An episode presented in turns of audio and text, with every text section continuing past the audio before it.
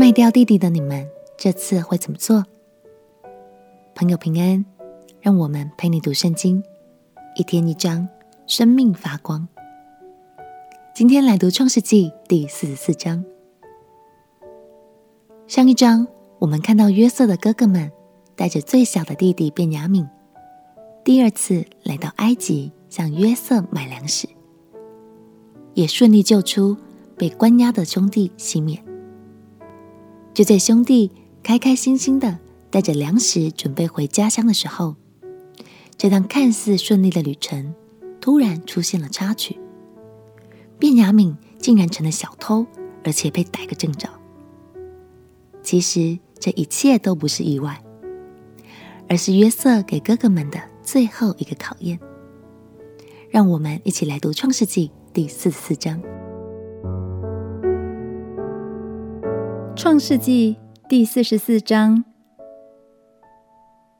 约瑟吩咐家宰说：“把粮食装满这些人的口袋，紧着他们的驴所能驮的，又把个人的银子放在个人的口袋里，并将我的银杯和那少年人糴粮的银子一同装在他的口袋里。”家宰就照约瑟所说的话行了。天一亮，就打发那些人带着驴走了。他们出城走了不远，约瑟对家宰说：“起来，追那些人去。追上了，就对他们说：你们为什么以恶报善呢？这不是我主人饮酒的杯吗？岂不是他占卜用的吗？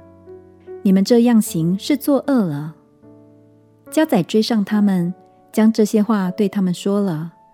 他们回答说。我主为什么说这样的话呢？你仆人断不能做这样的事。你看，我们从前在口袋里所见的银子，尚且从迦南地带来还你，我们怎能从你主人家里偷窃金银呢？你仆人中无论在谁那里搜出来，就叫他死，我们也做我主的奴仆。家仔说：现在就照你们的话行吧。在谁那里搜出来，谁就做我的奴仆，其余的都没有罪。于是他们个人急忙把口袋卸在地下，个人打开口袋，家宰就搜查，从年长的起到年幼的为止，那杯竟在便雅悯的口袋里搜出来。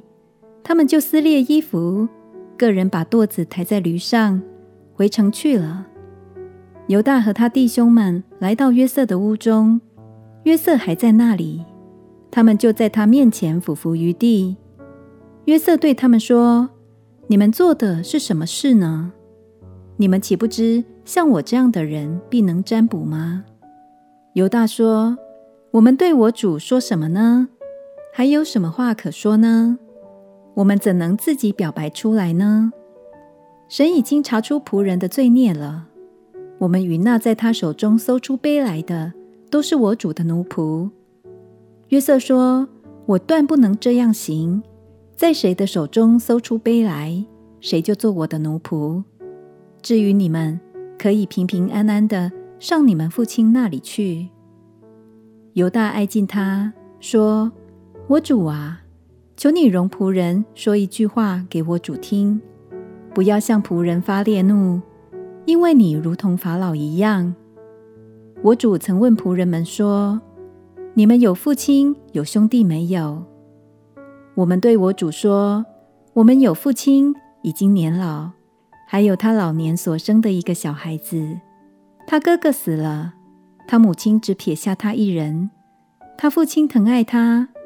你对仆人说：把他带到我这里来，叫我亲眼看看他。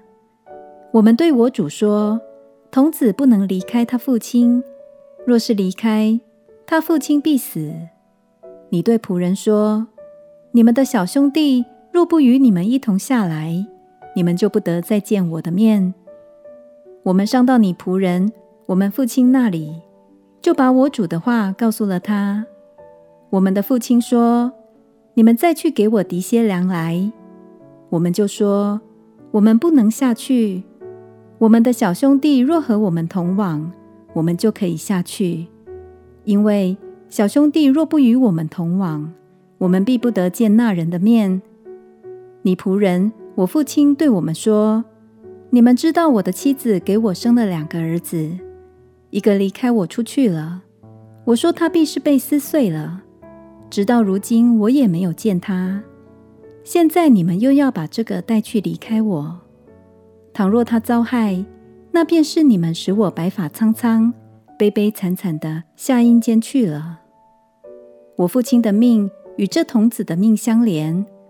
如今我回到你仆人我父亲那里，若没有童子与我们同在，我们的父亲见没有童子，他就必死。